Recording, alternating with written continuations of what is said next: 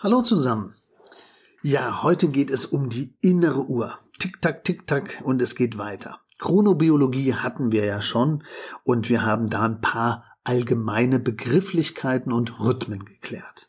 Aber das Thema innere Uhr hat ja viel mit Prozessen zu tun und was da so alles passiert. Also sei gespannt, was in dir los ist, um welche Uhrzeit was passiert, von dem Effekt der Leistungskurve bis zum Adrenalin, alles ganz spannende Themen. Also, Jetzt geht's gleich los mit den wichtigen Folgen und wichtigen Fragen. Was passiert eigentlich wann in mir? Also falls du dich immer schon gefragt hast, was ist in mir los? Was ist in meiner inneren Uhr jetzt wirklich gerade los?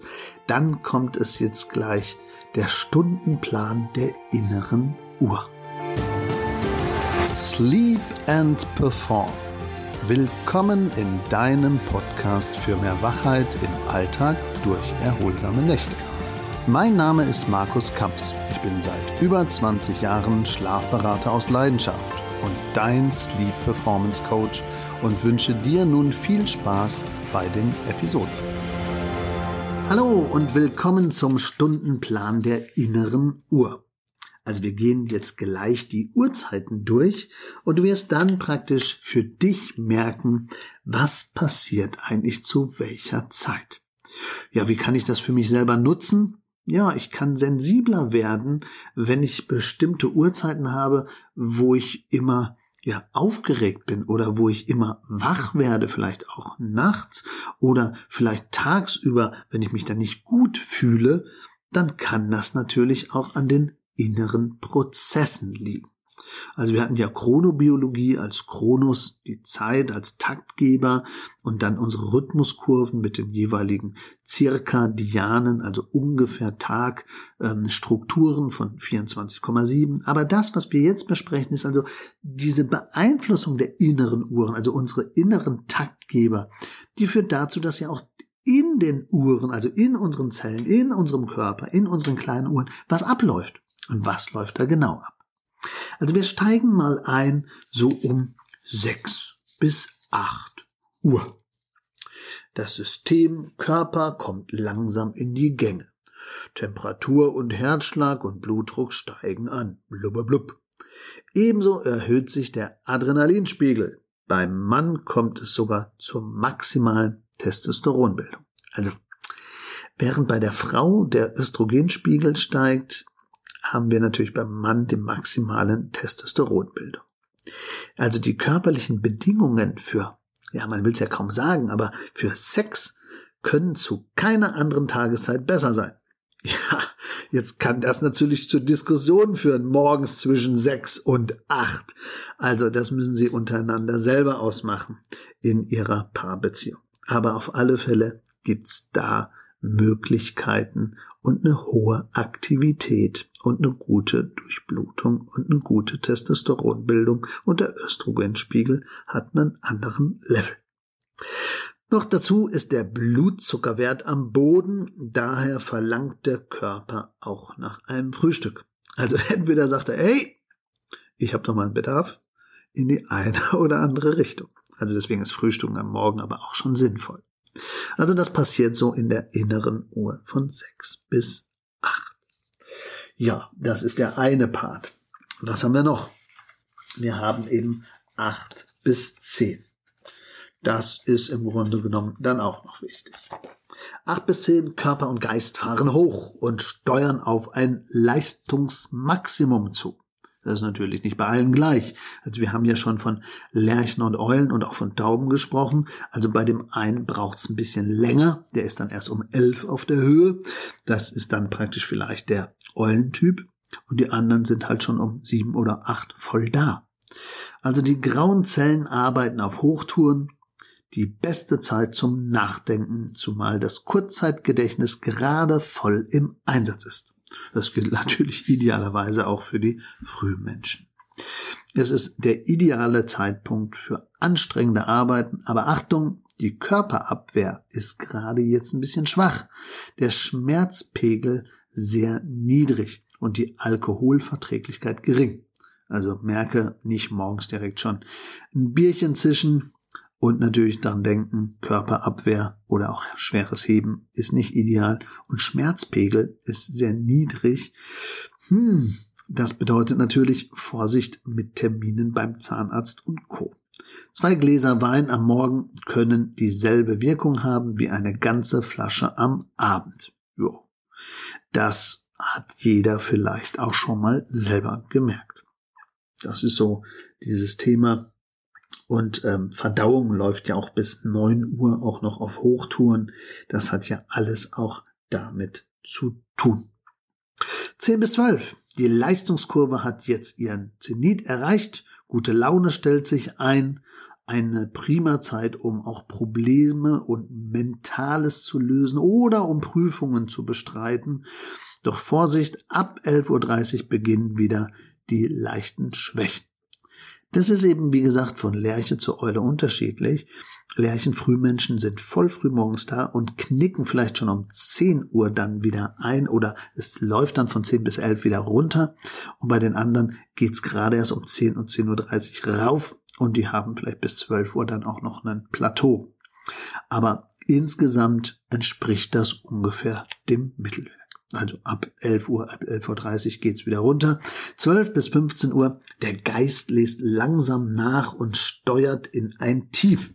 Dafür nimmt der Verdauungstrakt seine Tätigkeit verstärkt auf und der Körper verlangt nach seinem Mittagessen. Klar doch, haben wir Hunger. Danach gönnt man sich am besten ein kleines Nickerchen. Ja, also wirklich, Powernapping ist wirklich gut auch nach dem Essen da wirkt's auch richtig gut. Und wenn ich dann wieder wach werden will, einfach nochmal die Episode hören, Powernapping und was man da alles beachten muss, vom Sofaschlaf bis über den Kaffee, was es da alles gibt.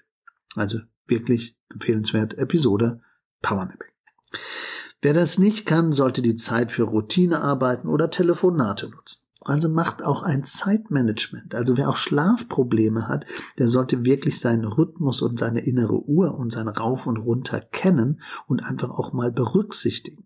Und sich nicht die schwierigsten Arbeiten dahin legen, wo der Geist vielleicht gerade gar nicht da ist. Das macht einfach keinen Sinn. Also merke 12 bis 15 Uhr Mittagszeit, danach vielleicht Ruhephase, danach praktisch lieber Routinearbeiten und Telefonate und alles, was man abheften und irgendwie planen kann. Oder aber zum Zahnarzt gehen, denn die Schmerzempfindlichkeit ist jetzt am Tiefpunkt angelangt. Also Zahnarzttermine nicht in den frühen Morgen, sondern lieber vielleicht jetzt so um 15 Uhr oder um 14 bis 15 Uhr. Dann kann man das vielleicht eher ertragen. Also der eine ist ja mehr schmerzempfindlich und der andere weniger. Also wenn Sie sowieso schon keine Lust haben, zum Zahnarzt zu gehen, dann vielleicht lieber um diese Uhrzeit. 15 bis 17 Uhr, los geht's. Der Körper fängt sich wieder und läuft zu einem zweiten Hoch auf. Ja, wir kennen das. Wir haben manchmal so einen zweiten Peak. Atmung und Pulsfrequenz sind perfekt, um jetzt auch dem Langzeitgedächtnis zu helfen. Also ist auf maximale Aufnahmefähigkeit gekoppelt. Also wenn ich jetzt was lerne, dann merke ich mir das gut. Also vielleicht jetzt auch Dinge machen, die mit Lernphasen oder mit Speicherung zu tun haben. Die Zeit, in der man am besten lernen kann, ist jetzt aktiv. Genau, so wie wir es gerade gesagt haben, 15 bis 17 Uhr. Also das erklärt auch, warum manche Kinder, wenn sie von der Schule kommen und es ist noch zu früh, dann einfach auch sagen, oh, ich bin voll fertig, ich kann jetzt auch gerade nicht lernen und hinterher sagen sie, ja, jetzt, jetzt mache ich noch mal. Also das darf man ruhig auch so machen und das sollte man auch unterstützen. 17 bis 19 Uhr noch ein Hoch bahnt sich an, meistens jetzt sogar auch für die Spättypen. Diesmal für den Körper. Die Topzeit für Ausdauer, Training oder manuelle Arbeiten, also kleine Arbeiten, ist jetzt gekoppelt. Ähm, noch sollte man trotzdem Alkohol meiden, da die Leber gerade natürlich eine Pause einlegt. Also insgesamt ist Alkohol ja sowieso kein gutes Schlafmittel. Das haben wir ja schon ganz oft besprochen. Alkohol ist vielleicht wie so ein Betäubungsmittel, hilft vielleicht beim Einschlafen gefühlt, aber macht das Durchschlafen schlechter und die Leber muss natürlich das alles verarbeiten, auch nachts. Aber jetzt wäre die Leber sowieso gerade nicht da und macht gerade eine Pause und deswegen Vorsicht vor Alkohol zwischen 17 und 19 Uhr. Jetzt geht's los in den Feierabend, der eine früher, der andere später, aber 19 bis 21 Uhr Feierabendzeit. Das Denken wird mühsam und die Sehnsucht nach Entspannung und Erholung steigt im Körper automatisch an. Am besten funktionieren jetzt Genusssinne. Also alle Sinne, die jetzt auf Geschmack, Riechen, Schmecken, Hören, Sehen. Also Geschmacks- und Geruchssinn erleben ihre aktivste Phase. Also alles, was sie vorher nicht riechen konnten, können sie jetzt auf alle Fälle riechen und sind sehr empfänglich auch für das leckere Abendessen. Es ist aber auch die Zeit, in der man Musik, Filme, Theaterbesuch oder kulturelles generell genießen kann und genießen sollte. Das ist jetzt der Zeitpunkt dafür. 21 Uhr bis 23 Uhr. Die Adrenalinproduktion fährt jetzt langsam zurück. Dafür schüttet unser Körper meistens schon ab 20 Uhr, ab 21 Uhr Melatonin aus. Also unser körpereigenes Schlafhormon oder die schlafanschubsende Substanz. Zum Thema Melatonin wird es eine separate Folge noch geben, aber wichtig ist, das lässt uns müde werden und deswegen brauchen wir auch diese Dunkelheit, damit das ausgeschüttet wird bitte jetzt nicht zu viel Licht machen, weil das würde unseren Schaltereffekt negativ beeinflussen. Und damit ist nicht nur Blaulicht gemeint, sondern Licht allgemein. Also tagsüber viel ans Licht, um dem Schalter zu sagen, hey, es ist hell, es ist kein Abend. Und dann praktisch abends Dunkelheit auch rechtzeitig dunkler machen und jetzt nicht die Frontbeleuchtung bis kurz vorm zu Bett gehen halten und dann vielleicht auch noch in den Computer schauen und die innere Uhr verschieben, sondern ganz gezielt eben abends auch auf Dunkelheit setzen, vielleicht auf Kerzenlicht oder auf eine Kristalllampe oder generell eben ein bisschen gedimmtes Licht und dann praktisch dem Schaltereffekt schon sagen, hier, ey, es ist gleich Abend und ich will jetzt das einleiten. Also, Adrenalinproduktion fährt zurück, dafür schüttet unser Körper Melatonin aus, was uns ermüden lässt. Jetzt nichts mehr aktiv essen und nicht zu viel trinken, sonst wird der Verdauungstrakt praktisch wieder angekurbelt. Also das ist jetzt gerade abgemeldet. 23 Uhr ist die ideale Zeit, um zu Bett zu gehen. Also bei manchen 22 Uhr, bei manchen 22.30 Uhr, bei manchen 23 Uhr oder eben passend zum Takt und zur Müdigkeit. Bitte immer zu Bett gehen, wenn man müde ist und nicht, wenn der Partner müde ist. Das haben wir in verschiedenen anderen Episoden, glaube ich, schon zu Genüge erklärt. Aber hier nochmal, Sie sind der Taktgeber und du musst im Grunde genommen entscheiden, wann du zu Bett gehen willst und nicht der andere. Also ganz klar auf die eigene innere Uhr hören.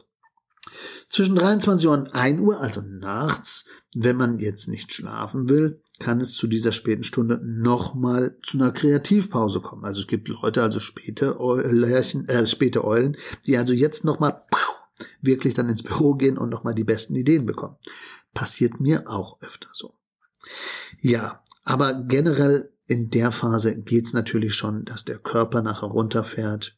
Und jetzt zwischen eins und drei bis auf Leber und Haut läuft der gesamte Organismus jetzt auf Sparflamme und die Körpertemperatur geht runter und weiter runter und es ist die Zeit für intensivere Schlafphasen. Ja, wir gehen also in den Schlaf hinein. Zwischen drei und sechs hat der Körper und der Geist noch eine, ja, sind jetzt schwach und sehr anfällig und es ist auch die kritische Zeit für Lungenkranke. Also zwischen eins und drei, wenn ich da oft nachts wach werde, dann kann es wirklich auch mit der Leber zu tun haben ähm, oder auch ja mit Wut und Angst, sagt man. Also auf der mentalen Ebene Wut und Angst, auf der organischen Ebene eben Leber. Und zwischen drei und fünf oder zwischen drei und sechs ist es oft Lunge oder Atmung oder alles, was mit der Atmung zu tun hat oder vielleicht auch mit Nierenfunktion. Äh, Lungenerkrankte und Nierenfunktion ist jetzt da eine kritische Zeit. Und man sagt aber auch, es ist auch eine Seelenkopplung dabei. Also es gibt manchmal so einen Gemütseffekt dabei, auch Seele und Emotion. Also das kann da auch eine Rolle spielen. Ja, generell ist aber Körper-Geist jetzt schwach und sehr anfällig. Es ist die kritische Zeit für Lungenkranke und Nierenfunktionen sind erheblich eingeschränkt. In dieser Zeit passieren die meisten Unfälle am Arbeitsplatz oder nachts beim Autofahren durch menschliches Versagen. In den frühen Morgenstunden werden die meisten Todesfälle verzeichnet. Also aufpassen, aufpassen, aufpassen. Und gleichzeitig gibt's aber auch die meisten Geburten. Ja, weil da vielleicht so eine Art Loslassen da ist. Um 6 Uhr beginnt unser Organismus dann wieder neu aufzuwachen und ab 4 Uhr steigt ja der Cortisolspiegel, also unser körpereigenes Stresshormon und macht uns dann wieder wach. Und zu dem Thema Hormone dann in einer anderen Episode etwas mehr.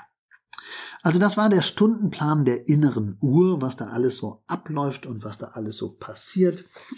Also da sollte man wirklich aufpassen. Und wen das noch ein bisschen genauer interessiert, der kann auch auf schlafkampagne.de einfach diesen ähm, Fahrplan durch die Nacht, Schlafgebote anfordern, einfach praktisch sich in die äh, Linkliste eintragen und einfach dort die Flyer sich praktisch runterladen. Da braucht es nur die E-Mail-Adresse zu und schon können wir dieses PDF schicken. Das geht automatisch auf. Da einfach mal schauen. Also danke fürs Zuhören. Danke für die Impulse. Und falls ihr mal ein Thema habt, was euch besonders interessiert, einfach gerne melden und uns fragen. Dann werden wir das auch als Thema mal in dem Podcast mit aufnehmen oder eben dann auf anderen Stellen, auf anderen Medien, Social Media oder schlafkampagne.de besprechen. Ich freue mich schon auf weitere Themen. In den nächsten Folgen schauen wir uns einfach das Thema Hormone noch genauer an und guckt einfach weiter auf der Webseite schlafkampagne.de, markuskamps.de oder eben auch hier in dem Podcast die anderen Folgen genauer an. Wer einen speziellen Bedarf hat für ein Einzelcoaching, bitte in den Show Notes schauen. Wir machen eben spezielle Beratung für Sportler, Führungskräfte und eben für Privatkunden und gehen dann ganz gezielt deinen Rhythmus an und schauen nach deiner inneren Uhr und was wir optimieren können. An der Stelle sage ich allzeit guten Schlaf, dein Markus Kams, Schlafberater aus Leidenschaft. Bis demnächst. Ciao, ciao.